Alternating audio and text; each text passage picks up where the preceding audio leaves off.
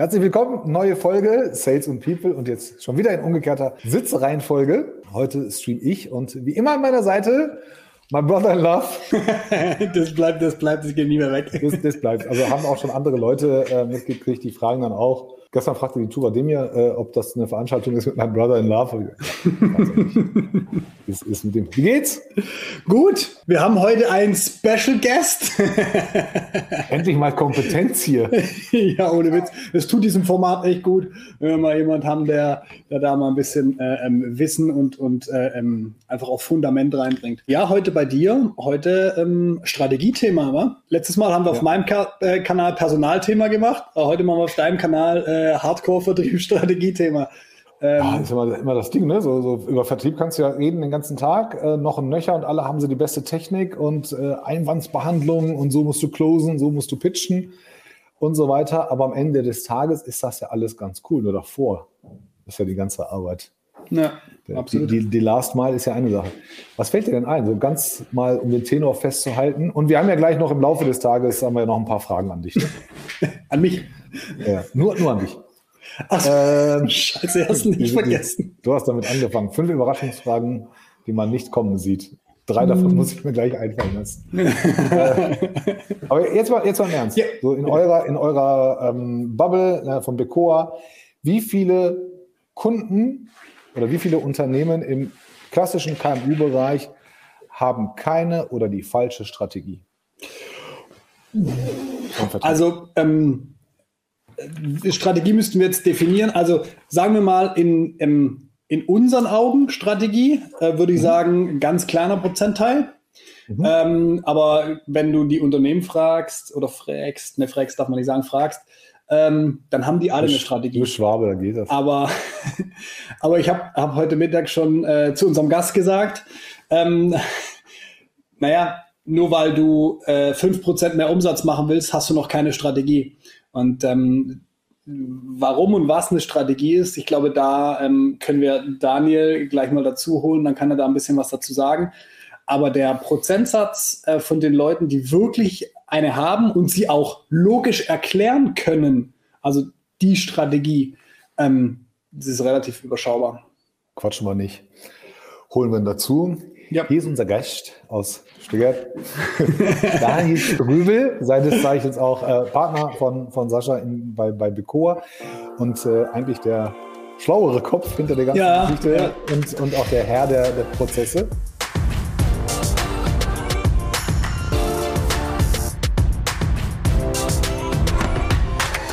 Guten Tag. Hallo. Mensch, lange nicht Freue mich, dass du da bist. Wie geht's? Stell dich mal kurz vor. Wer bist du? Was machst du? Ja, äh, vielen Dank, dass ich hier sein darf. Daniel Ströbel, mein Name. Ähm, was gibt es zu mir zu sagen? Es gibt zwei, zwei Eigenschaften, die mich auszeichnen, die sehr gut zum Thema Strategie passen. Ich bin grundfaul und wenn ich was mache, dann will ich es zum Erfolg führen. Und das sind eigentlich zwei ganz gute Voraussetzungen zum Thema Strategie, weil Strategie heißt, dass ich sehr einfach verstanden habe und eine Strategie mir eine Struktur gibt die mir auch sagt, was ich mache und was ich nicht mache. Und wenn du ein grundfauler Mensch bist, ich wollte früher schon nie für die Schule irgendwas auswendig lernen, 500 Details. Ich habe immer versucht, es zu verstehen. Und ähm, das hat mir immer geholfen. Und ähm, ja, was mache ich? Dieses, dieses Thema Strategie seit 20 Jahren in unterschiedlichsten Konstellationen, sowohl im Konzern, im Finanzsektor, als jetzt auch seit 10 Jahren als Unternehmer. Und ähm, ich habe quasi immer drei Fragestellungen, die es zu beantworten gilt. Die erste Frage ist das Thema, über das wir diskutieren. Wie passt das ins Geschäftsmodell und wie verdient man damit Geld? Der zweite Part ist quasi, was muss ich strukturell machen, um es zum Erfolg zu führen? Entweder Projektmanagement oder wenn es in der Linie ist, den Prozess sauber ziehen. Und drittens, ich bin nicht alleine auf der Welt. Thema Kommunikation, wie nehme ich andere mit und übersetze es für Menschen, dass, die dass es verstehen und machen. So, und das ist im Kern das, was ich tue. Drei, drei ganz schlaue Fragen. Ich bin ja heute, wie immer, der Devil's Advocate und stelle ganz dummen Fragen. Ja, einfach. Ne, wir, haben, wir haben festgestellt, es gibt so Fragen, die würde man gerne stellen, will sie aber nicht stellen, weil man denkt, ja, kommt ja doof an und die Community äh, lacht mich aus. Habe ich letztens auch schon wieder von jemandem gehört. Also ich stelle die. So, jetzt komme ich hin und äh, wir sind ja in ähnlichen Märkten unterwegs. Mhm. Und ich nenne das Kind jetzt äh, Vertriebsstrategie, HR-Strategie, was auch immer. Ich höre meistens, ja, wir saßen hier im September, Oktober zusammen und haben uns äh, festgehalten in großer oder kleiner Runde, das und das muss sich ändern und da und da wollen wir hin. Mhm. Und dann warte ich, dass die Strategie mir dann erklärt wird. Und dann höre ich aber nach, nach der Stille, dass das schon die Strategie ist. Mhm. An der einen oder anderen Stelle mag das jetzt übertrieben sein, aber in ganz, ganz vielen Fällen ist das so. Wir wollen nächstes Jahr 20 Prozent mehr Umsatz. Wir wollen nächstes Jahr 300 neue Kunden. Mhm. Punkt. Ich sage dann immer, das ist keine Strategie, aber erklär du doch heute als der Profi, ähm, warum das keine Strategie ist und wie man daraus eine Strategie machen kann und was es dann halt mal braucht. Wir haben eine Stunde ungefähr. dann, sollten wir das, dann sollten wir das mal mit Wissen füllen. Leg los. Ich glaube, ja, es ist, glaube ich, ganz gut, wenn wir so über ein paar Basics da sprechen, weil Strategie genauso wie Projektmanagement oder Prozess, jeder versteht irgendwas drunter. Mhm. Und weil man ja ein Verständnis hat, hinterfragt man nicht, was es bedeutet. So, von dem her, ja, äh, nehmen wir auch regelmäßig wahr. Ja, ja, wir haben eine Strategie, ähm, weil war ja irgendwie kompliziert, war anstrengend. Wir haben noch ein bisschen was auf Folien geschrieben. Und dann kommen solche Sachen raus wie, wir wollen 5% wachsen und, und internationale, äh, internationalisieren. Das ist noch nicht mal ein Ziel, weil es nicht sauber definiert ist, aber schon gleich gar keine Strategie. Ähm, es gibt so verschiedene Definitionen von, von Strategie. Ähm, die einfachste ist, so wie du es gerade gesagt hast, und das ist eigentlich auch die pragmatischste für die Anwendung, die sagt mir, wie ich meine Ziele erreichen will. So, und jetzt stecken schon drei Sachen drin. Da steckt drin, dass ich verstanden habe, wo ich heute stehe, dass ich meine Ausgangssituation kenne, sauber kenne, nicht nur so ein bisschen, ich weiß halt, wo mein Büro steht auf der Landkarte. Der zweite Punkt ist, es soll mir das Weg, äh, de, den Weg zum Ziel klar machen. So, also brauche ich ein sauberes Ziel, smart definiert, messbar. Ähm, wie kann ich es runterbrechen? So, und dann ist die Verbindung von heute zum Ziel die Strategie. Und drum reiten wir auch immer so sehr auf diesem Thema Ziel rum. Also unser Standardspruch ist immer, was willst du konkret damit erreichen? Wie ist der Zielzustand, den wir haben müssen? Weil nur dann kannst du sagen, wie komme ich dahin? Und das, das ist Strategie. Genau. Ganz genau. Und vor allem, was brauche ich dafür nicht? Weil das Problem ist doch häufig, du hast hier irgendwo eine tolle Geschäftsidee, dann hörst von einem, entweder von einem Geschäftspartner oder von einem Konkurrenten, jetzt sind wir auf LinkedIn. Ja, das machen wir jetzt auch. Warum? Warum, was will ich damit erreichen? Und wenn du dieses, diese, dieses Thema Ziel und auch Strategie nicht sauber hast, sind alles einfach tolle Ideen und du hast nicht diese Benchmark zu sagen, Nee, nee, ich kenne mein Ziel und ich kenne meine Strategie, deshalb machen wir nicht LinkedIn, ich brauche das nicht. So, und darauf kommt es vor allem an, dass du die guten Gewissens, tolle Ideen, die die anderen haben, einfach beiseite lassen kannst, abends ins Bett gehen kannst und sagen, ich weiß, wo ich hin will und wie ich es tue. Das ist eigentlich noch der viel größere Part beim Thema Strategie. Die wenigsten kommen ja als Strategen auf die Welt. Ja. ja keine, Wie, die werden nicht geboren? Ich dachte, Vertriebler werden geboren, Strategen nicht. Hast du, hast du gesagt. Ich habe da eine ganz klassisch andere Meinung. Nein, aber, aber, aber die, die meisten kommen, ne, das, das, du kannst halt dein Leben lang probieren und, und auch daraus lernen, alles gut. Aber was ist so Basic-Werkzeug? Ne, das, das Thema ist halt, also das Wort an sich ist ja immer sehr ausgelutscht. Sind ja alles Strategen da draußen. Mhm. Ähm, aber was brauche ich als Werkzeug? Und wann, wann weiß ich denn, dass meine Strategie richtig ist? Oder gibt es das gar nicht, so dieses richtig und falsch? Ja, richtig und falsch, da, da gibt es jetzt erstmal keine Nominaldefinition, wo du sagen kannst, wenn es die drei Kriterien erfüllt, ist erstmal alles gut. So. Ähm, Aber das schon ein, erklärt. ein, ein Punkt, an dem ich eine Strategie definitiv messen würde, ist, ähm, wie kommt die im Alltag im Team an und haben die es verstanden und wird das gelebt? Ähm, wir beide, Tolga, haben eine Vergangenheit im Finanzsektor und da bin ich heute noch mit vielen Kunden tätig. Ähm, da hast auch eine Auflage von der, von der BaFin, von der Aufsicht, eine Strategie zu haben. Also es ist schon mal ein Pflichtthema, dass du so ein, drei solche Bände im Schrank stehen hast, die nach einer gewissen Logik aufgebaut sind. So. Das heißt noch nicht, dass du eine Strategie in deinem Unternehmen hast, die auch dafür sorgt, dass dein Unternehmen in die Richtung geht, weil das Unternehmen besteht aus Menschen. Wenn du mit einem kleinen Strategieteam eine ganz toll ausgearbeitete Strategie formulierst, die aber kein Mensch kapiert, die du nicht einfach erklären kannst, die im Alltag nicht gelebt wird, hast du keine Strategie, außer vielleicht in deinem Kopf. Wir haben mit einem, mit einem äh, Kunden, relativ äh, kleines Finanzunternehmen, ähm, deren Thema so weit runtergebrochen, dass die strategischen Stoßrichtungen, in die die gehen wollen, auf fünf Kernfragen für den Alltag runtergebrochen sind, die die sich bei jedem Thema im Endeffekt stellen. Und äh, was haben wir gemacht? Jetzt blödes Beispiel, weil ich habe ein Glas. Wir haben die fünf Kernfragen auf, auf Tassen gedruckt, die geil ausschauen und haben die gezwungen, alle ihre anderen Tassen aus der Kaffeeküche zu verbannen. weil wir haben darüber diskutiert, hängen wir Poster auf, machen wir einen Knautschwürfel, der rumliegt, den dann kein Mensch wieder findet. Kaffeetasse hat jeder den ganzen Tag irgendwie in der Hand. Und ähm, neulich hast du mit dem Vorstand gesprochen, der hat gesagt, bin per Du mit dem, sagt, hey Daniel, das ist so geil. Die, die, die wichtigen strategischen Fragestellungen, die sind immer präsent. Selbst wenn du in der Kaffeeküche beieinander stehst, hast du dieses Ding in der Hand, total geil. Dann bist du an dem Punkt, wo deine Strategie im Alltag dir eine Richtung vorgibt. Sonst findet sie zu selten statt. Haben wir schon wieder was gelernt. Okay, also ich muss, ich muss, ich muss mich immer wieder darüber fragen, ist es anwendbar? Nur weil es auf dem Papier funktioniert, heißt das noch nichts. Und ich muss natürlich immer dafür sorgen, dass, dass, dass meine Leute, mein ganzes Team, Mitarbeiter, Mitarbeiterinnen, ähm, sich bei jeder Handlung, die sie, die sie ausführen, auch fragen, zahlt das jetzt in unsere Strategie ein, ja oder nein? Wenn ich es verstanden habe, dann ist es relativ einfach, kann ich eigentlich alles Lästige, was nicht einzahlt, weglassen und kann sagen, oh gut, wofür machen wir den ganzen Kram hier? Äh, dann kümmere ich mich nicht drum. Du kannst dich auch bei jeder Aktion immer hinterfragen, macht das Sinn? Also hilft mir das auf mein Ziel oder beziehungsweise auf meine Strategie oder hilft mir das in meiner Strategie mal auf mein Ziel einzuzahlen? Alles, was du tust, Daniel vorher das Beispiel LinkedIn gebracht. Naja, warum gehen wir denn dahin? Was erhoffen wir uns davon? Was, was, ne, was wollen wir konkret erreichen? Ist das ein Zugangskanal, wo wir unsere Kunden finden?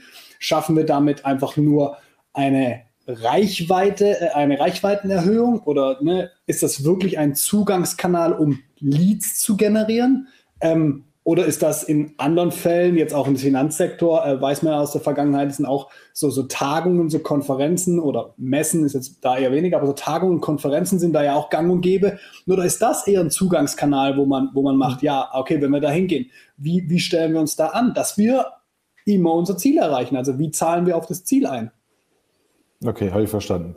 Nächste dumme Frage. Jetzt habe ich das alles runtergebrochen, habe das auf Tassen gedruckt, alle haben es verstanden, BaFin ist zufrieden, die deutsche Maschinenbaubehörde ist zufrieden, was auch immer, alles gut. Und jetzt haben wir den ersten ersten und wir wollen losmarschieren. Mhm. Jetzt sind wir ja alle Vertriebler. Der Alltag holt uns sehr schnell ein. Mhm.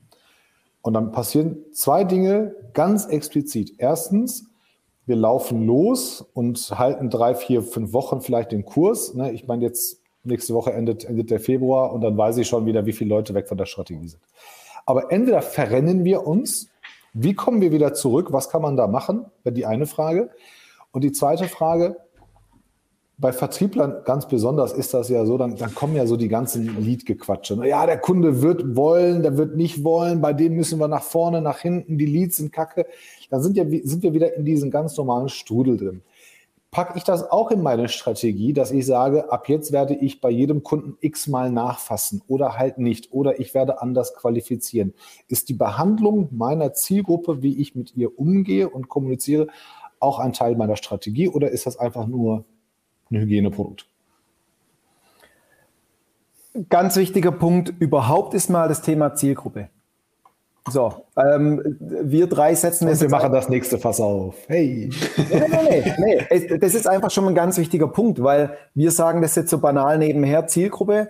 Da leitet sich schon mal überhaupt die Unternehmensstrategie draus ab, aber vor allem dann Marketing- und Vertriebsstrategie.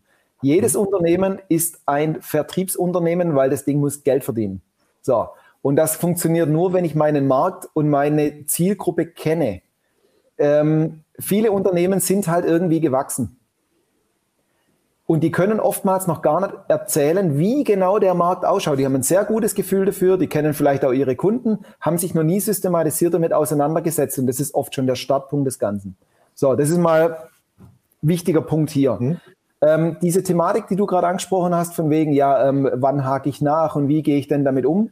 ähm, ist im Endeffekt nachher die Übersetzung. Im Endeffekt hast du die Logik, dass du sagst, ich muss mein Geschäftsmodell von meinem Unternehmen und die Unternehmensstrategie einmal wirklich klar haben, dann kann ich daraus ableiten, wie ich den Markterfolg herstellen will. Über Marketing und Vertriebsstrategie.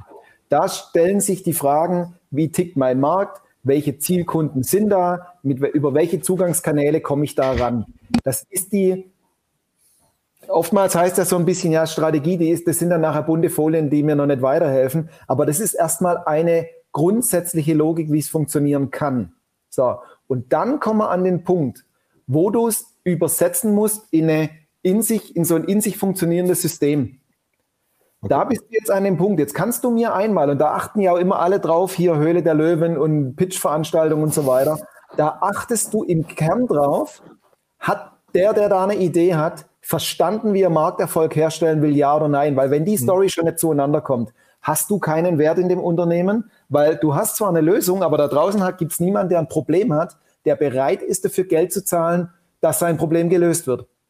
So, und wenn wir das haben, jetzt übersetzen wir das in Rolle, Prozess und Daten und Systeme. Also kann ich dieses dann auch sauber machen mit dem CRM-System und so weiter. Oftmals, wenn ich jetzt ein etabliertes Unternehmen habe, was kommt? Ah, meine Leute, die halten sich an keinen Prozess und füllen das CRM nicht aus. Ich glaube, die müssen wir mal schulen. Ja, Entschuldigung, wenn ich meine Hausaufgaben auf Ebene der Strategie nicht gemacht habe, dann versuche ich unten irgendwo ein Pflaster drüber zu kleben, alibi halber, und mach's noch an einer Stelle. Wenn du auf Strategieebene sauber bist, kannst du mir genau unten sagen, was machst du jetzt Schönes? Ich muss mal kurz mein, mein Licht mal ein bisschen verändern. Wir sprechen über Strategie und Digitalisierung und äh, Sina, der macht mit dem Lineal sein Licht gerade. Nein, alles gut. Ähm, wenn du mir sehr, sehr einfach, und da ist äh, Sendung mit der Maus und Kindersprache genau der richtige Ansatz, wenn du mir sehr, sehr einfach sagen kannst, wer deine Zielkunden sind, über welchen Kanal du an die rankommst und was da wichtig ist, dann kannst du auch ähm, sehr klar mir sagen, welche Arten von Rollen du in deinem Unternehmen haben musst und in welcher Abfolge die agieren müssen. Weil okay. hast du vorne eine Masse an Leute, wo du, wo du Interessenten aufreißt, brauchst du auch einen Art Jägertyp in, in, deinem, in deinem Team, der die durchgeht und qualifiziert, der Bock hat, 30 Leute am Tag anzurufen. So, hast du eher inve wenige Invest bis Mittag, hast du eher wenige Investoren über langen Zeitraum, dann bist du eher an dem Punkt, dass du sagst, hey, ich brauche da schon High Profile. Ja, aber bloß weil dein, dein Nachbarunternehmen im gleichen Gewerbegebiet drei Telefonisten eingestellt hat, heißt es das nicht, dass es für dich clever ist. Hm? So, und von dem her, nein, es ist nicht direkt Strategieteil, aber das ist nachher die Übersetzung in die Realität. Da übersetzen wir es in, eine, in ein in sich funktionierendes System. Und dann hast du immer noch nichts gewonnen, weil jetzt muss zum Schluss am Leben halten. Jetzt kommt der, der Alltag rein. Schaffe ich das, dieses Thema akut zu halten? Und da kommt es ganz, ganz stark auf Führung an. Äh, installier irgendwelche Regeln in dem Unternehmen, nachfassen nach drei Tagen, haltet euch an den Prozess, aber es fragt keiner, es führt dir auch keiner dahin. Äh, ja, Entschuldigung, dann mache ich es halt nicht. Das haben ja meine Kinder schon kapiert, dass wenn ich irgendwas nicht nachfrage und einfach nur mal so eine Regel aufstelle und mich nicht interessiert, dass sie das machen brauchen. Ja, das kapiert ein Erwachsener aber gleich dreimal schneller. Das würde ja bedeuten, dass es sich je nach Markt, je nach Produkt und je nach Unternehmenskultur sicher ändert. Ne, du, du, du reißt gerade den ganzen Online-Vertriebscoaches den, den, den Teppich unter den Füßen weg, die Standardprodukte verkaufen. Hups! An, anderes, anderes Thema, gerne ein andermal. Mein, meine nächste Frage war tatsächlich die, die der Matthias stellt. Vertriebler sind ja mal daran gewöhnt, ja, wenn ich was ändern soll, also Leistungsgewohnheit, ich weiß, ich kann das und das machen und jetzt kommt irgendeiner, der weiß es besser und sagt, nee, wir laufen nicht mehr nach da, wir laufen jetzt alle nach da. So, das ist das Erste, was man meint, was der Vertriebler an sich äh, anspricht, wäre, ja, da brauchen wir aber ganz anderes Budget und wie zahlt das in, mein eigene, in meine eigene Tasche? Wie kriegen wir das hin mit dem bestehenden Team? Neue rekrutieren ist einfach. Ja, wir können uns Leute rekrutieren, die intrinsisch ganz anders ausgeprägte Motivation haben, aber wir haben ja ein bestehendes Team. Und jetzt reißen wir das Ruder rum und wollen natürlich nicht die Kasse weiter aufmachen für, für einmal vernünftig arbeiten. Mhm. Nur nochmal zur Klarheit, es geht darum, wie überzeuge ich, wenn ich jetzt zum Beispiel Vertriebsleiter bin, mein Team, dass sie jetzt anders arbeiten sollen. Ohne, ohne Sonderbonus, ohne alles, alles auf den Kopf stellen zu müssen. Das kann natürlich auch ein Bestandteil dessen sein, dass wir sagen, wir haben völlig falsche Kompensationsmodelle bei uns.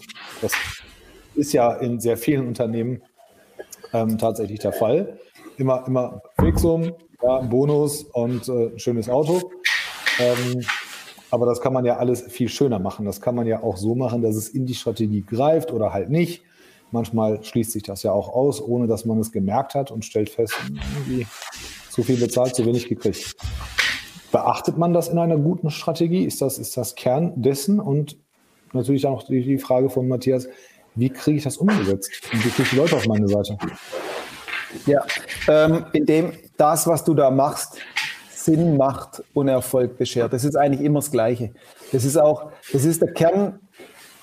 Es ist ja nichts anderes als wie, wie immer im Verkauf. Beim Verkauf geht es darum, äh, wenn ich morgen zu dir komme und versuche, unsere, äh, unsere Leistungen zu platzieren, dann muss ich dich erfolgreich machen und es darf nicht aufwendig für dich sein. So, dann spitzt du deine Ohren, weil du sagst, da habe ich was davon. Und hier ist es ja nichts anderes. Ich verkaufe meine Idee dem Vertrieb. Wenn ich jetzt komme daher ist es uns auch immer so wichtig zu sagen, ähm, von der Strategie, die klar kriegen, dann in Prozess, Rolle, CRM-System rein, weil ganz oft wird auf dieser Ebene angefangen, irgendwas äh, pseudo zu optimieren. Wenn ich jetzt hergehe, ich habe ein Vertriebsteam, jeder hat sich so seine Nische geschaffen äh, und böse Zungen behaupten immer, ich gehe dann in den Vertrieb, wenn ich möglichst mein eigenes Ding machen will und mich an keinen Prozess halten. Ähm, wenn ich jetzt komme habe das Thema Strategie und somit Unternehmenserfolg und Vertriebserfolg nicht klar und sauber. Und gehe dann aber auf mein Vertriebsteam zu und sage, jetzt halten wir uns mal an einen neuen Prozess, äh, die Rolle schärfen wir mal ein bisschen, ich gehe euch jetzt mal richtig auf den Keks, wie viele Leute ihr am Tag angerufen habt und unser CRM-System, das ihr alle schon nicht genutzt habt, haben wir nochmal um drei Reiter und 25 Felder weiter erweitert und ich nerv dich jeden Tag, dass du die Haken nicht gesetzt hast. Das CRM-System bildet aber gar nicht den Vertriebsprozess ab, so wie ich es mache. Das nervt nur zusätzlich, beschert mir Zusatzaufwand und hilft mir in meinem Alltag. Ja, wie viel Bock werde ich denn haben, das Zeug anzuwenden? Hm. Der, der, die Grundvoraussetzung ist, dass ich mein, dass ich die, die Überlegung, die ich habe bei Marketing und Vertrieb, irgendwas besser mache, dass ich mehr Kenntnis über die Zielgruppe habe, dass ich einen Kanal nutze, wo ich besser an die Zielgruppen rankomme, der Prozess, dass der mir etwas vereinfacht, beschleunigt, was auch immer. Also das, das sehe ich als Grundvoraussetzung, sonst brauche ich nicht auf jemanden zugehen, den mit irgendwas geißeln und am Ende des Tages kommt vielleicht sogar noch weniger raus. Ja, da hätte ich auch keinen Bock. Der liebe Joe sagt ja, er wird ja auch das, weit, äh, das dasselbe zahlen. Ähm, ich glaube auch, an der Stelle über Geld zu gehen, Finde ich, find ich tatsächlich nicht so, nicht, so, nicht so gut. Also generell, generell muss man das halt nicht mehr oder sollte man das nicht machen. Es sei denn, ich muss halt Geld, Geld macht in einigen Fällen Sinn, um das mal zu beenden, das Thema. Es macht halt Sinn, wenn ich eine hohe Marktdurchdringung brauche, eine sehr expansive und sehr aggressive äh, Strategie fahre für einen kurzen Moment, ja, wo ich sage, wir müssen hier den Claim und den Flock äh, in den Boden rammen und unseren Claim abstecken und das, das darf jetzt auch mal ein bisschen ruhig was kosten, ja, dann mit Stress verbunden, mit viel Energie und Zeitaufwand äh, oft, dass man sagt, wir kompensieren das Ganze jetzt mal ein bisschen, ein bisschen besser, aber es darf halt nicht mittellangfristig das einzige oder das beste Instrument sein. Das, was du so erzählst, scheint ja tatsächlich sich, also hört sich so an, als ob das irgendwie alles aufeinander abgestimmt ist. Also man erkennt da einen Zusammenhang. Welch Wunder. Ja, mein CRM muss uh, passen, meine Planung muss passen, Marketing und Sales für die Letzten, die es nicht wahrhaben wollen, arbeiten tatsächlich gemeinsam und nicht nebeneinander und sind nicht voneinander getrennt. Ähm, muss zu meinem Produkt passen und so weiter und so weiter. Ähm, die, die Euphorie lässt ja aber trotzdem nach. Also ich, ich kaufe es stellvertretend jetzt für die Kritiker, kaufe ich es jetzt mal nicht ab. Ähm, es gibt schlaue Leute, die haben halt ein CRM, die haben dieses, alles toll abgestimmt. Und dann passiert ja, der Markt ist ja dann auch noch so, wie er ist. Habe, habe ich bei einer vernünftigen Strategie, kann ich reaktiv, bin ich reaktiv oder bin ich agil aufgestellt? Stichwort, ähm, aktuell brennt, brennt gerade ein Riesenschiff mit, mit Fahrzeugen auf der, auf der Hohen See. So, ich habe das Ding verkauft, ja, da kommen jetzt irgendwelche tausend Bentleys irgendwo an oder Porsches, jetzt kommen die nicht an. Das sind ja so Sachen, das planst du ja nicht. Habe ich aber vorher in meiner Produktion oder in meinem Absatz Alternativen eingebaut oder ist das so ein Scheuklappending, wo ich sage, ich ziehe das jetzt durch, egal was passiert und ähm, passe mich nicht mehr an? Planst du nicht? Ähm, unterschreibe ich erstmal so nicht. Hm? Die Frage ist ja immer in der, in der Strategie, ähm, du hast keine absolute Sicherheit, also so, so gewisse Schwankungen, und Anpassungen berücksichtigst du. So. Da gehört zum Beispiel auch mit dazu, ähm, wir, wir sagen es jedes Mal, wenn es dann auch so in die Richtung geht, naja, jetzt lass uns mal die Zielgruppen analysieren und auch die, die Kanäle dann testen, bewusst. Egal wie viel du nachdenkst, du wirst nie die Sicherheit haben, wenn du noch ein bisschen mehr nachdenkst, dass du dann zum Beispiel dir sicher bist, dass LinkedIn für dich funktioniert oder nicht. Wir haben auch viel Lehrgeld zahlen müssen. Äh, LinkedIn lief super. Dann wollten wir auch auf Facebook, hat überhaupt nicht funktioniert. Dann hieß es, hey, testen wir Google und Anzeigen, auch nicht funktioniert. Für den nächsten geht es wieder super. Diese Flexibilität, die musst du in deiner normalen Strategie schon berücksichtigen, zu sagen, wir fangen jetzt an, den einen oder anderen Kanal zu testen. Ich weiß aber, weil ich eine klare Strategie habe, dass ich hinterher nicht einfach nur sage, alles Mist hat nicht funktioniert, zurück zum Alten, sondern ich bin in, diesem, in, in dieser Testphase zu sagen, mit welchem Kanal komme ich da jetzt ran. So, in, der, in dieser Range baust du es mit ein. Und solche Sachen von wegen, was mache ich denn, äh, wenn ich ein Automobilhersteller bin und ein paar tausend meiner Elektrofahrzeuge abbrennen? Da sind wir jetzt schon im Bereich Risikostrategie. Da setzt es ja nochmal eins drauf auf die Unternehmensstrategie, um zu sagen, naja, ich habe ein Ziel, ich habe einen Plan, wie es da hingeht in einem gewissen Korridor ist alles gut. Was ist, wenn ich aus dem Korridor rausfalle, wenn es wirklich schlimm läuft? Risikostrategie bei uns Privatpersonen wäre dann das Thema ähm, Versicherung. Ja, wenn so ein bisschen Schaden am Haus ist, geht es noch. Wenn es anfängt zu brennen, dann muss die Versicherung ran. Und genau sowas muss ich mir natürlich, natürlich plant Volkswagen oder Porsche nicht in die alltägliche Just-in-Time-Produktion ein, dass täglich so ein Stift brennen könnte. Aber in der Risikostrategie sagen die schon, okay, wenn das jetzt kommt, weiß ich, welches Register ich ziehen muss. Hm. Soweit, wenn du jetzt einen, einen, kleinen Mittelständler hast, der in einem Gewerbegebiet hier im schönen Schwaben mit 50 Mann, da fängst du nicht mit einer Risikostrategie an. Da fängst du mal an und sagst, okay, jetzt lasst uns mal einsteigen in dieses Thema, wo ihr schon Berührungspunkte habt, lass mal mit den Bestandskunden anfangen, die besser zu hinterfragen. Wenn wir die Logik schon mal ein bisschen drin haben, lasst die mal aufs Thema Markt transferieren, weil dann sind wir schon ein bisschen im Fluss drin da fängst du nicht mit Risikostrategie an. Das wäre fünf Level drüber. Gutes Jahr allgemein. Also ne, wenn, wenn wir über Vertriebsstrategie sprechen und wenn wir jetzt gerade so ein, so, ein, so ein Thema aufreißen von, von unserem täglich Doing, dann haben wir oftmals die Themen, dass du natürlich mit Unternehmern sprichst oder mit Vertrieblern sprichst und ein Vertriebler mit einer Strategie per se erstmal nichts anfangen kann und will, weil das ist nichts, was dir sofort eine Rückmeldung gibt. Da planst du erstmal irgendwas ähm, und dann muss das erstmal eine Zeit lang funktionieren. Du hast eine Testphase, ähm, du hast dann vielleicht auch noch einen Kanal gewählt, der nicht Direct Response ist und schon ist es kacke, weil man sieht nicht sofort einen Erfolg. Und dann haben wir immer diese, diese Thematik auf der einen Seite, diese mittellangfristigen Themen. Na, lass mal die Unternehmensstrategie gerade ziehen, lass uns daraus die Vertriebsstrategie ableiten.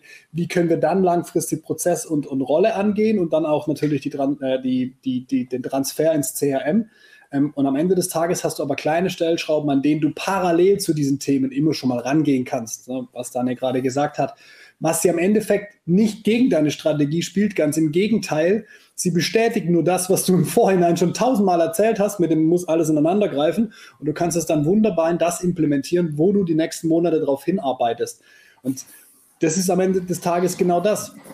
Die Strategie leitet dir einfach nur den Weg von Ist zu Ziel und du musst auf diesem Weg deinen Prozess dazu anpassen, deine Leute mitnehmen ähm, und äh, dann halt, und das ist, glaube ich, so mit, mit das Wichtigste in der Strategie, regelmäßige Review machen. Also ne, eine Strategie ist auch, das muss man vielleicht dazu sagen, nichts, was ich am Dezember 2021 festsetze und im Dezember 2022 überprüfe. Das ist auch das, was, was wir immer wieder und auch in regelmäßigen Abständen bei unseren Kunden anbringen. Ihr müsst darüber sprechen. Ihr müsst gucken, wo steht ihr? Könnt ihr nachsteuern? Seid ihr noch auf dem richtigen Weg? Ist das, was wir gerade tun mit den Bestandskunden, das Richtige? Das hat jetzt gut funktioniert. Ähm, wir merken aber jetzt, wir kriegen keine Neukunden ran. Okay, Bestandskunden haben wir hingesetzt. Jetzt lass mal den Regler ein bisschen rübernehmen und strategisch in eine andere Richtung ableiten. Und so flexibel muss deine Strategie ja auch sein und dein komplettes Denken. Das ist nicht, du schreibst es runter, stellst es schön ins Regal, hast Band 1, 2, 3 und dann packst es nie mehr an. Ja. Macht, man, macht man ja auch, auch im, im Controlling bzw. in der Finanzplanung. Ne? Es gibt ja halt nicht nur einen Forecast, sondern äh, der kommt halt regelmäßig. Ja, dann macht man, also ein, einfachstes Beispiel ist dann der Soll-Ist-Vergleich, der Plan ist und, und sagt, okay, wir sind über Plan, cool, mach weiter oder wir sind drunter. Warum, wieso, was können wir dagegen machen? Also es ist nicht so, dass die Unternehmen das per se nicht machen, ne? aber im Vertrieb ist das dann halt auch immer wieder so eine, da gibt es sehr viele gefühlte Entschuldigungen und Begründungen, ja, Kunde kann noch nicht, beim Kunden brennt gerade der Baum, aber prinzipiell will er ja und den kriege ich noch und das fängt ja dann mit den wildesten Sachen dann immer an. Ähm, andere Frage, Daniel. Wenn ich ein Produkt habe, verstehe ich das. Könnte ich tatsächlich, wenn ich heute eine Stunde zugucke, könnte ich mir denken, gut, kriege ich hin. Jetzt habe ich vielleicht mehrere Produkte. Ich habe ein teures, ich habe ein günstiges, ich habe ein Produkt, was vielleicht ein bisschen Premium ist. Ja, ich habe ein Basic-Produkt und habe, keine Ahnung, drei, fünf, zehn verschiedene Produkte. Wie mache ich das denn? Habe ich dann eine globale Vertriebsstrategie oder habe ich für jeden Vertriebsweg oder für, jeden, für jedes Produkt seine eigene? Ähm, und wenn ja, wo liegen da die Unterschiede? Grundsätzlich äh, stellst du die Frage vom Markt her. Ähm, mhm. Bist du auf dem gleichen Markt mit diesen Produkten unterwegs? Das ist was völlig anderes, ja, auch von den Zielgruppen her, weil ich habe ja vorhin gesagt, Strategie fängt damit an, dass du dir überhaupt mal über deine Ist-Situation klar wirst. Das heißt, du schaust dir dein Geschäftsmodell an mit dem ganz, ganz klaren Fokus, wer sind meine Märkte und meine Zielgruppen und was habe ich so an Produkten und Leistungen. Innenblick und dann schaust du um dein Unternehmen drumherum, äh, wie sieht denn meine Unternehmensumwelt aus. So, und jetzt kann es sein, dass jedes einzelne Produkt quasi seinen eigenen Markt hat dann, weil wenn du dir die Märkte anschaust, schaust du ja an, ist es ein Wachstumsmarkt, ist der gesättigt, wie viel Anteil habe ich da? So. Und ähm, dann kannst du dir immer ausgehend davon, gehen wir mal davon aus, äh, drei Produkte sind einfach nur einzeln an ihrem Markt und dann hast du nochmal drei, die sind auf dem gleichen Markt positioniert. So, also lass, lass, uns mal, lass uns bei einer Versicherung bleiben. Ne? Also so, ja. eine, so eine private, so eine Haftpflicht, Kfz und ein Rechtsschutz. Ist ja für ja. uns alle drei immer interessant und wahrscheinlich haben wir die auch alle. Ja. So, und ist ja, ist ja eigentlich so ein Bauchladenprodukt. Das, das nimmt die Versicherung ja mit, verkauft mir das eine und fragt natürlich sofort im Gespräch nach, ob ich die anderen auch schon habe oder die ganz Schlauen fassen dann ähm, zum Stichtag dann immer nach. Ähm, ist, das, ist, das, ist der Markt dann Privatperson und private Absicherung? Ist das dann die Zielgruppe oder ist die Zielgruppe Risiko, Haftung, Schutz? Muss ich das so weit runterbrechen? Naja, du, da kommt es jetzt wirklich schon drauf an, da, da, passt deine Aussage von vorhin ganz gut, äh, obwohl vielleicht Unternehmen in einem ähnlichen Segment unterwegs sind, passt doch nicht jede Strategie zu jedem Unternehmen. So, jetzt hast du, ähm, ohne in Details reingehen zu wollen, so die, die Allround-Versicherer, die alles abbilden, die auch ihre eigenen Büros äh, in jedem Dorf sozusagen stehen haben, dann ist das für die ein Markt ich lasse jetzt mal so die Gewerbekunden außen vor, die werden, die laufen meistens in einer separaten Schiene. Dann hast du noch so eine Überlegung, vertreibst du über Bank oder nicht. Mal, mal ganz ja, ja. rudimentär.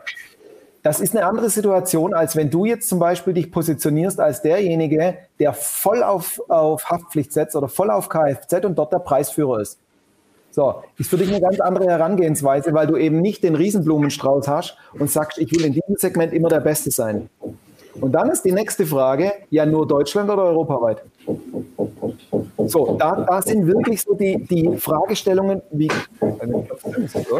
Hm, das ist ja unser Nachbar. Das ist unser Nachbar. Na, er meint jetzt, er muss klopfen. Da ist auch seine Frau gerade rein. Aber jetzt mal, ähm, und, und die, die ähm, das, das ist nachher auch völlig gleich, egal in welchem Markt du unterwegs bist, ob du ein Versicherungsprodukt hast, ob du ein Maschinenbauer bist, was auch immer, die Frage für dich wird immer sein, zu definieren, wie sieht mein Markt und mein Produktbündel dazu aus? Und dann kannst du ja schon mal ganz einfach hergehen und dir die Frage stellen, gehe ich stärker in den Markt mit den Produkten, die ich habe? Oder gehe ich in den Markt, in dem ich mich schon auskenne und packe ein weiteres Produkt dazu? Dann bist du so in der Ecke Produktentwicklung, aber du kennst den Markt. Oder gehst du her und sagst, äh, mit dem Produkt war ich in Deutschland schon erfolgreich, das kann ich doch in ganz Europa machen. Mhm. So, und dann kannst du für den jeweiligen Markt immer sagen, wo macht es Sinn reinzugehen. Und dann kommst du ganz, ganz schnell an den Punkt, dass du wirklich ähm, da Aussagen für deine Langfristausrichtung kriegst. Strategie ist nichts, was du für drei Monate machst.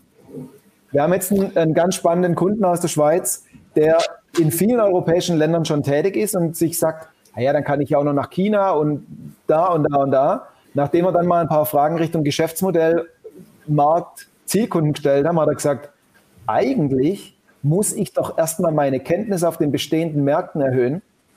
In jedem Land sieht es für ihn anders aus, wie er auch mit Partnern zusammenarbeitet, welcher Partner vielleicht schon bald in eine Altersgrenze reingeht, wo er sich überlegen muss, wie mache ich weiter, übernehme ich den Laden, hole ich mir einen anderen Partner, wie sieht die Vertriebsstruktur aus. In dem einen Markt hat er zwar nur wenige Kunden, aber das ist quasi der ganze Markt. Ende, was will er da noch machen? Da muss er gucken, dass nichts wegbricht. So, und dann hat es eine, eine ganz tolle Sache. Ich habe vorhin eingeleitet mit dem Satz, ich bin ein grundfauler Mensch. Wenn du mit Strategie und Struktur kommst, werden plötzlich die Denkmuster immer die gleichen. Ich kann mit gewissen Denkmustern jede Art von Geschäftsmodell hinterfragen, jede Art von Markt hinterfragen und ich komme plötzlich in so eine Routine rein, dass nicht jedes Ding ein neues Detail ist, was mich wieder überrascht und neu macht, sondern ich muss aus diesen vielen Methoden, also ich bin BWLer vom, vom äh, Studienhintergrund, was du da hauptsächlich lernst mit den ganzen tollen Tools, die es da gibt, komplexe Sachverhalte strukturieren und in kleinere, gleichartige Päckchen packen. Ob das in der Matrix, in der ABC-Analyse ist, völlig wurscht. So, und da gibt es einen riesen Haufen an Zeug und man muss halt mal so ein bisschen rausfinden, was taugt mir von diesen Methoden und ähm, weil du gesagt hast, keiner kommt als Stratege auf die Welt, es kommt auch keiner als Ingenieur oder als äh, Vertriebler vielleicht, aber als Journalist, wo auch immer auf die Welt. Ähm, da ist einfach die, Thematik, die meisten haben keine Erfahrung mit dem Thema, was mache ich jetzt mit Strategie und sehen den Wald vor lauter Bäumen nicht. Und wenn du da mal die ersten paar Schritte mit jemandem ins Sparring gehst, merkst du ganz, ganz schnell, eigentlich ist es ja relativ einfach und irgendwie wiederholt sich immer. Und zack, bist du in einem Automatismus drin, was es einfach macht. Darum geht es. Kompliziert ist nicht der Spaß dran. Doch, ein, ein, ein komplexes Beispiel habe ich noch. Habe ich auch verstanden, auch alles gut. Was mache ich denn, wenn ich Produkte und Dienstleistungen gleichzeitig anbiete? Ich habe vor ein paar Wochen mit dem Dr. Markus Witte gesprochen, der ist ähm, Geschäftsführer der Gesellschaft bei Loading Systems. Die machen Rolltore, ähm, Rampen, automatische Rampenverladesysteme und so weiter und so weiter. Das, das sind Produkte, die sie verkaufen, ja, für Logistikzentren und, und, und viele, viele produzierende Unternehmen. Gleichzeitig bieten sie aber auch ihr technisches Know-how und ihre Wartungs- ähm, ja, die, die Wartung an von Fremdprodukten, also auch von Produkten, die sie selber nicht ein- oder verbaut haben. Ähm, wie mache ich das? Trenne ich das und sage, das eine ist rein Produktinstallation, das andere ist Wartung, ja, über Servicegebühr und, und quasi der Pre-Sales? Oder kann ich das auch in eine globale Strategie zu, reinsetzen und sagen, meine Strategie wird sein, am, am langen Ende Kunden zufriedenzustellen, egal ob sie meine Produkte haben oder Fremdprodukte haben? Das ist ein ganz zentraler Punkt beim Thema, ich analysiere meine Zielgruppe, welches Problem die haben und welche Lösung ich da liefere. Ähm, und dann hat es was mit Positionierung zu tun, weil bin ich jetzt einer, der einfach gewisse Produkte an die Rampe stellt? Bin ich einer, der halt auch noch irgendwelche Services anbietet? Oder schaffe ich eine Positionierung, dass ich dir ein Gesamtproblem wegnehme und vielleicht sogar frühzeitig in der Projektphase eingebunden bin? Da sind wir in der Denke, ähm, von einem Leistungssystem. Das muss man sich vorstellen, wie diese russischen Puppen, die ineinander stecken. Im, im Kern hast du dein Kernprodukt. Jetzt machen wir es mal an, einer, ähm, einem, an einem Mediamarkt oder sowas fest. Du hast Waschmaschinen, einen Computer und einen Haarföhn und solche Geschichten. So, also da gibt es Kernprodukte, da gibt es vielleicht noch so ein Sortiment ähm, und da gibt es auch gewisse Dienstleistungen. Und das sind aber alles Sachen, da kannst du dich von den anderen nicht abheben. Ob du zum Saturn oder zum Mediamarkt gehst, jeder liefert dir die Waschmaschinen, schließt es an, ja. Und, so, und da bist du, solange du auf dieser Ebene unterwegs bist, bist du sehr vergleichbar und vor allem äh, in, deiner, in deinem eigenen Geschäftsmodell unterwegs. Und wo es dann interessant wird, auch von der Positionierung, ist, wenn du, wenn du dann den Sprung in, in die Welt und in die Geschäftsmodell von, von deinem Gegenüber, von dem Kunden machst. Dass du sagst, ich denke in Problemlösungen für den Kunden und bin vielleicht sogar, äh, dieses Ingenieurthema ist hier ein, ein ganz spannende, eine ganz spannende Frage, ähm, bin vielleicht schon frühzeitig in Projekte beim Kunden eingebunden, bin da direkt ein Problemlöser und schiebe einfach mein Kernprodukt nach vorne hinterher. Und dann ist es einfach wirklich eine zentrale Frage, bietest du halt auch den Service an und hast dann vielleicht sogar noch das Problem, weil du deine Positionierung und auch deine Außendarstellung gar nicht änderst, äh, Vertriebler hast, die seit 20 Jahren gewohnt sind, das Kernprodukt zu verkaufen, jetzt vielleicht mit einer, mit einer Software oder Dienstleistung, die da dabei ist, gar nicht so recht umgehen können und das Ding halt noch umsonst mit rausgeben, obwohl die Software diese, diese Maschine viel besser macht und auch richtig teuer war. Und dann steht der Vertriebsleiter da und sagt, die haben das gar nicht kapiert, dass das ein ganz anderes Produkt ist. Und dann fragst du, ihr habt ihr mal darüber gesprochen, dass ihr euch ganz anders positioniert? Ich erzähle immer das Gleiche. Und da bist du in einer völlig anderen Welt. Und dann ist es eine strategische Entscheidung, biete ich den Service halt noch mit an oder als so, ihr kannst auch noch ein Seminar bei mir buchen, dass ich dich drauf schule oder liefere ich dir eine ganz, ganz andere Dienstleistung. Wir, wir waren vorhin beim Thema Versicherung äh, und den, den Allround-Versicherern. Es gibt einige ähm, kleine Versicherungsvereine auf Gegenseitigkeit, die sich auf Branchen spezialisiert haben, die nur diese Branche versichern und und die sind gleichzeitig auch noch richtiges Mitglied, also wie Anteilseigner an diesem Unternehmen. Und die haben dann ganz oft, ähm, weil wir hier gerade von Ingenieuren hatten, Ingenieure aus dieser Branche in der Versicherung als direkten Ansprechpartner. Und jetzt hast du die Situation, dass du da nicht jetzt plötzlich einen Unternehmer und Ingenieur aus der Branche hast und irgend so ein Versicherungsfuzzi kommt, der halt Standard X die Checkliste durchgeht und lauter Krempel zur Versicherung fragt, was dich nicht interessiert und im Schadenfall erstmal fragt, hast du eigentlich auch deine Schadennummer angegeben, wenn du mit mir telefonierst? Und der steht da und sagt, hey, mein, mein Betrieb ist gerade abgesoffen, was willst du von mir? Und ich sollte das auch noch faxen, sondern da spricht jetzt plötzlich Brancheningenieur mit Brancheningenieur. Die haben die gleiche Sprache, die können sich über die gleichen Themen aus, austauschen.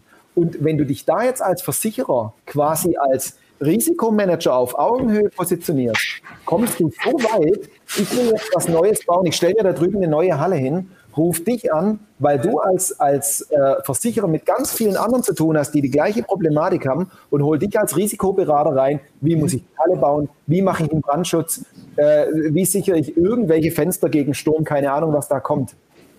Und plötzlich bist du nicht mehr unten in diesem Kernprodukt, sondern du hast dich in mein Geschäftsmodell eingebettet.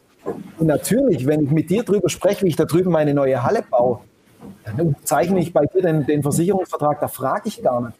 So, und das ist eine völlig andere Positionierung. Verstanden. Sascha, du warst doch bis vor kurzem noch selber noch angestellt. Ja. Kennst du den Begriff strategisch relevanter Kunde? ja, klar. Ja, ich habe vor ein paar Tagen hat mittlerweile auch guter Freund äh, bei LinkedIn mir seine Erfahrungen erzählt, kommt gerade, leitet jetzt gerade eine neue Division und äh, stellt fest, bei irgendeinem Kunden macht man seit Jahren Verlust.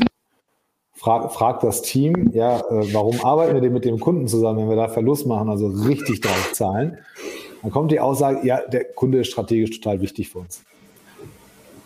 Knackt uns das doch mal auf, ihr beiden. Was ist strategisch, also ich weiß, ich weiß für mich natürlich, was es ist, aber, aber sagt ihr mal, was ist ein strategischer Kunde? Was ist ein strategisch relevanter Kunde?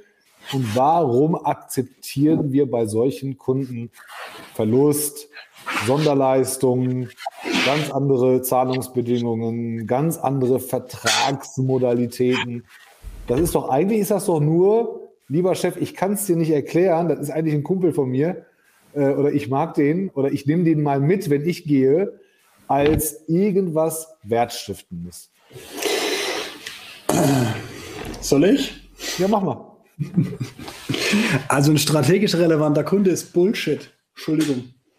Ein strategisch relevanter Kunde ist für mich jemand, mit dem ich auch wirkliche Vorteile habe. Also ne, mal auf ein, auf ein Produkt oder auf, auf, auf ein Projekt drauf zu bezahlen. Ähm, und im Maschinenbau äh, passiert es häufiger mal. Also wenn ich da aus der Vergangenheit raus äh, ähm, raus aus dem Nähkästchen plauder. Natürlich haben wir da auch Entscheidungen getroffen, dass wir mal ein Nuller-Projekt mitgenommen haben, weil wir wussten, im Nachhinein kriegen wir vielleicht noch zwei, drei, vier, fünf Linien dazu und haben strategisch diese Entscheidung getroffen, den Kunden zu halten für dieses eine Projekt, haben aber bei den anderen Maschinen dann entsprechend unseren Umsatz gemacht.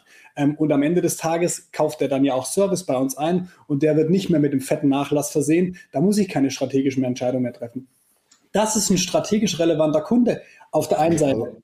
Ein strategisch in der Perspektive, in der, in der Zukunft ein größerer Kunde, als er, als er heute ist. Genau, das ist ein strategisch relevanter Kunde, wo ich am Anfang vielleicht sage, ich mache eine Nullnummer oder vielleicht sogar ein Minusgeschäft, aber in Summe habe ich einfach einen, einen, einen, fetten Kunden gewonnen, wo ich hinten raus auch Umsatz gemacht habe. So, das könnte die eine Variante von strategisch relevant sein.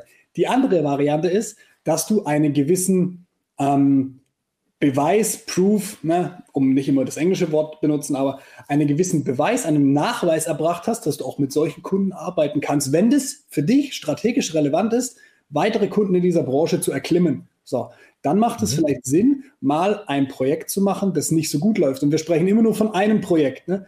Wenn du einen dann gehst Kunden du doch aber eigentlich schon zu einem Schwergewicht in dem Markt ja, und, und machst mit dem was, dann hast du ja automatisch zwei Fliegen mit einer Klappe. Also hast einfach dein Social Proof und zweitens hast du auch noch den Namen mitgenommen und kannst sagen, ich habe hier mit, keine Ahnung, mit Siemens gearbeitet. So, wenn, wissen alle, oh. da, da, kommt unsere Standardfrage, es kommt drauf an, was willst du damit erreichen? Wenn es für dich Sinn macht, hinten raus am Markt, was, was ist das, was du willst? Willst du Siemens, willst du Bosch, willst du ne? alle, die dann in dieser Kette sind, Conti, ne? Willst du die alle haben? Dann macht es Sinn, vielleicht mit Siemens ein schlechtes Projekt zu machen, in Anführungszeichen, ein schlechtes für dich.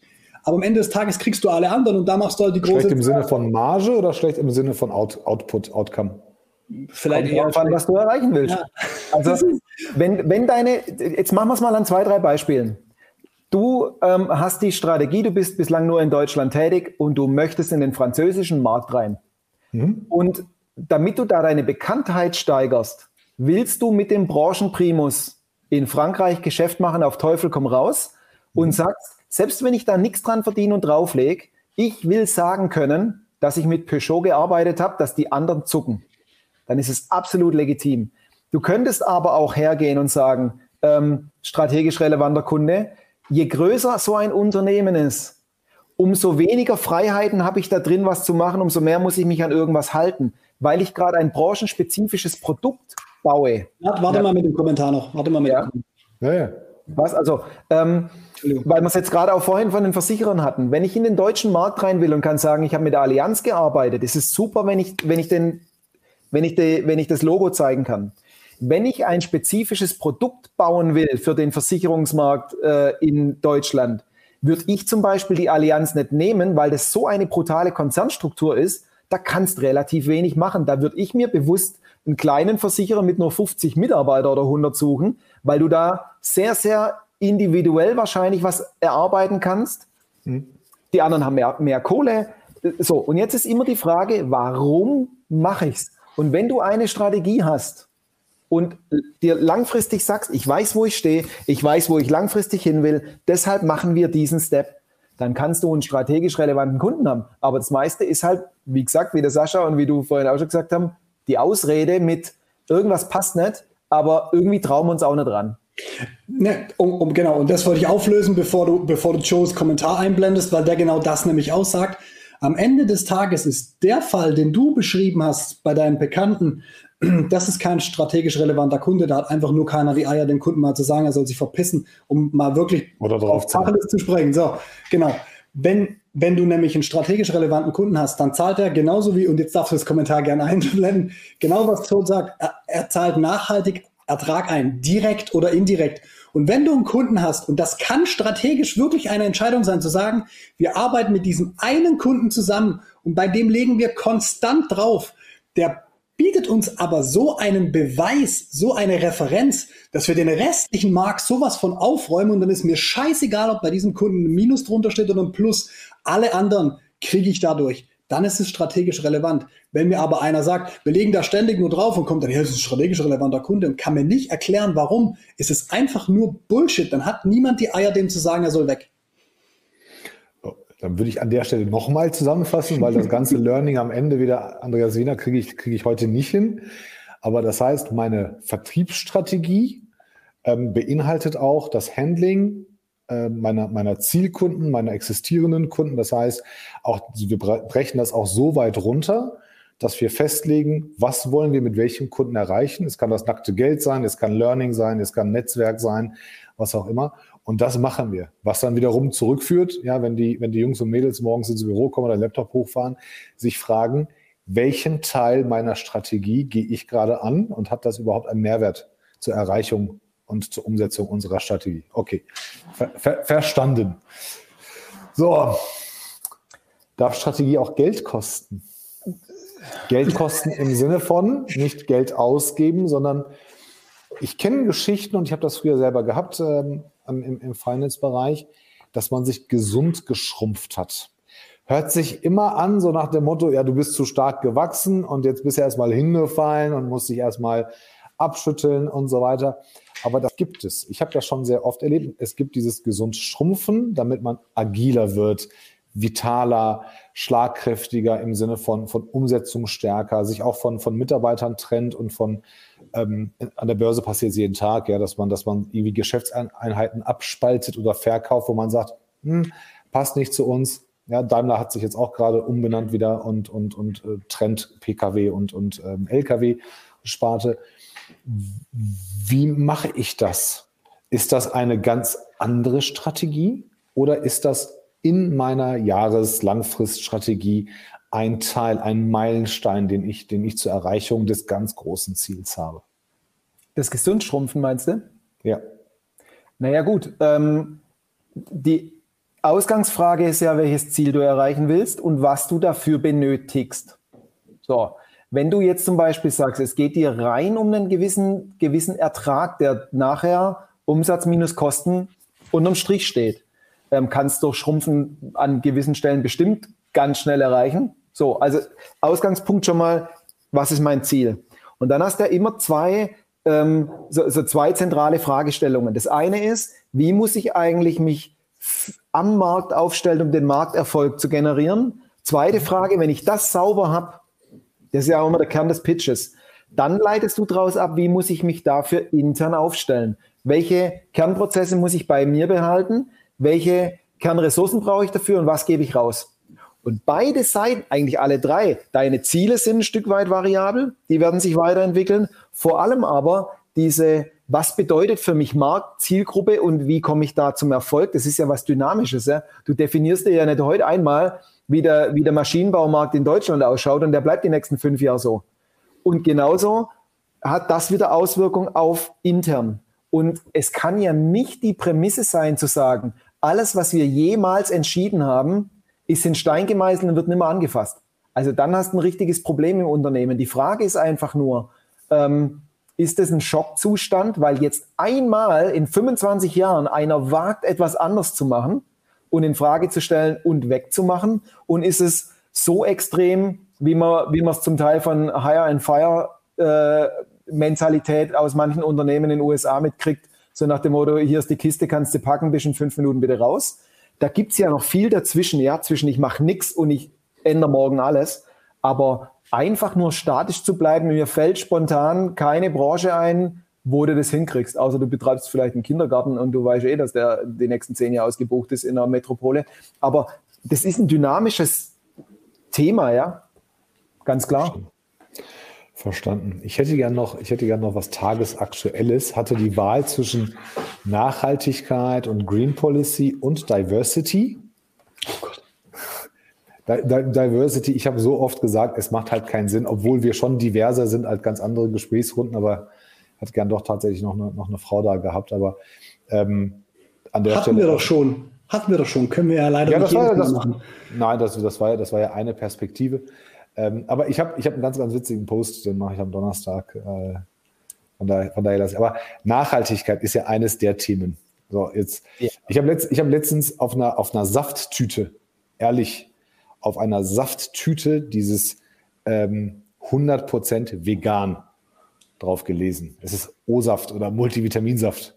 So, für mich gehört das Ding da nicht drauf. Jetzt kann ich natürlich als Unternehmen auf diesen Zug aufspringen, ja, und kann sagen, ich bin jetzt auch nachhaltig oder ich bin, ähm, ähm, habe hab so ein Trendthema, aber es, in einer Zeit, und die ist gerade jetzt auch in der, in der, im Kapitalmarkt, wo Fonds und Banken höhere Kapitalkosten haben, weil sie nicht nachhaltig sind, weil sie nicht in nachhaltige Branchen investieren, weil sie aber auch nicht divers genug sind. Ähm, ist der Schmerz noch zu klein, um dieses Thema Klimaschutz und, und so weiter und Nachhaltigkeit auch anzugehen, genauso oder, oder die komplette Klaviatur ESG, sagen, machen wir es mal so? Ähm, oder ist das immer nur ein, ein, eine Unterstrategie bei, bei Unternehmen im, im KMU? Ähm, hast, du da, hast du da Erfahrung? Weil ich gar keine, im KMU-Bereich sehe ich es jetzt erstmal nicht, würde ich, würde ich behaupten. Das ist Nachhaltigkeit, äh, Compliance, Ethik tatsächlich nicht so, nicht so das Ding.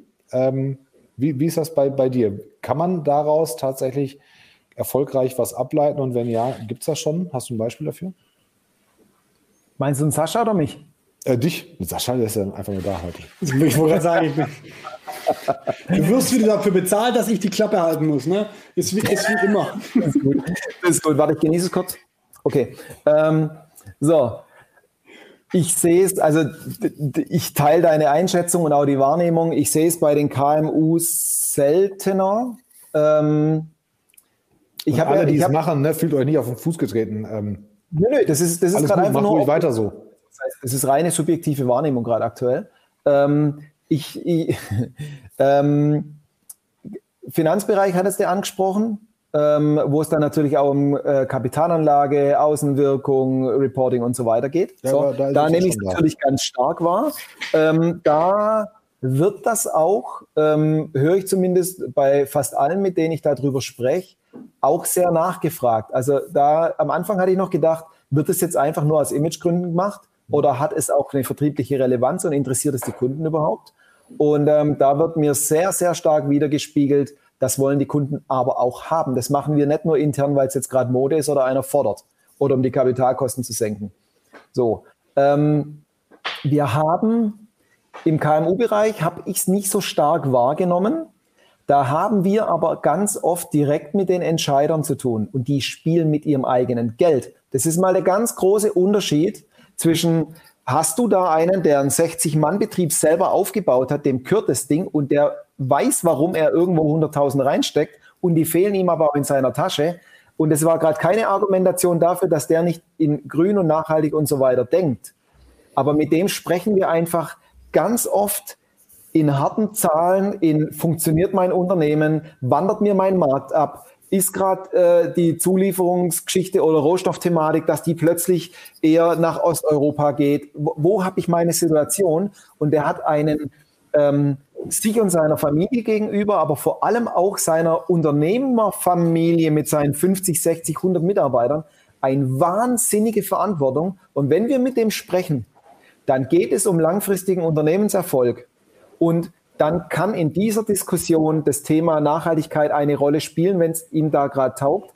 Aber das ist nicht der Ureinstieg, warum wir da reingehen. Von dem her ist es vielleicht auch ein bisschen, dass wir aus einer anderen Perspektive in der Situation kommen und das Thema gar nicht so vordergründig ist, obwohl er es macht. Aber da habe ich es dann einfach nicht so wahrgenommen. Ähm, ja. Nee, es ist einfach, einfach, weil das Thema halt interessanter wird. Ne? Joe sagt es ja auch, Compliance Sustainability Assessment, Liefer äh, Lieferkettengesetz und so weiter wird, wird wichtiger. Ich sehe es nur bei denen, die größere beliefern oder, oder, mhm. oder Service providen, dass die sagen, okay, das ist jetzt eine Vorgabe. Ja, also aus, aus, dem, aus dem Zwang heraus wird es halt eine Routine, ja, und dann irgendwann ist man halt da drin. Dann ist, genau wie bei SAP. Irgendwann war es da und alle haben es genutzt. Und heute geht es nicht ohne. So, Punkt, Punkt aus. Ähm, und dann gibt es wahrscheinlich, wahrscheinlich auch andere Lösungen, aber die Welt hat jetzt mal so Sascha, ich äh, verschone dich heute mit Blick auf die Uhr und unseres Gastes. Ähm, beim nächsten Mal, wenn wir, ich weiß gar nicht, ob wir beim nächsten Mal einen Gast haben oder nicht, aber beim nächsten Mal, in der nächsten Folge ohne Gast. Da bin ja ich dann. Bin ja ich wieder dran. Ist mir egal, ich komme ja auch wieder dran. Dann kriegst du wieder meine, dann kriegst du die fünf Fragen. Äh, unvorbereitet. Daniel, vielen, vielen Dank. Ähm, ich glaube, wir haben, wenn überhaupt, nur ein ganz, ganz kleines bisschen an der Oberfläche gekratzt. Ähm, das Thema kann man wahrscheinlich Stunden und Tage lang weiter diskutieren und spinnen. Was ist es und was ist es nicht?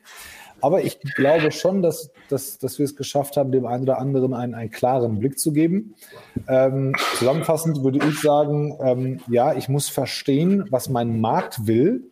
Ich komme vom Markt und sage, welches Problem löse ich, wie will ich es lösen, welche Ressourcen habe ich.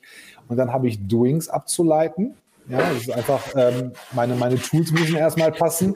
Stichwort CRM, es darf mich nicht nerven, es soll mich ja zum Ziel bringen oder tragen ja, und, und mich, mich ergänzen in, meiner, in meinem Tun. Und die Frage immer wieder sich vor Augen zu halten, ist das, was ich tue, relevant zur Zielerreichung oder zur Umsetzung unserer Strategie? Ich glaube, so kann man es ganz grob zusammenfassen. Und für alle anderen, die es noch nicht haben, Umsatzwachstum alleine ist keine Strategie. Leider, leider immer noch nicht. Hört sich cool an, ist auch ein cooles Motiv, ja, aber, aber es ist noch keine Strategie. Vielen, vielen Dank, dass du da warst. Ähm, Sascha, du verabschiedest dich auch, wie immer in Andreas Wiener Manier. Ne? Daniel, du darfst gleich als letztes alles sagen, außer Danke für die Einladung. Jetzt erstmal von meiner Seite allen einen schönen Abend. Vielen Dank, die zugeguckt ja. haben. Danke für die Kommentare. Sascha, einen Satz und dann kommt der Daniel und dann machen wir zu. Danke, dass ihr da wart. Äh, hat mir Spaß gemacht heute. Beim nächsten Mal klappt es auch mit dem Licht. Irgendwie kriegt das nicht. Das nächste Mal klappt es mit der Nachbarin. Wunderbar. Gut.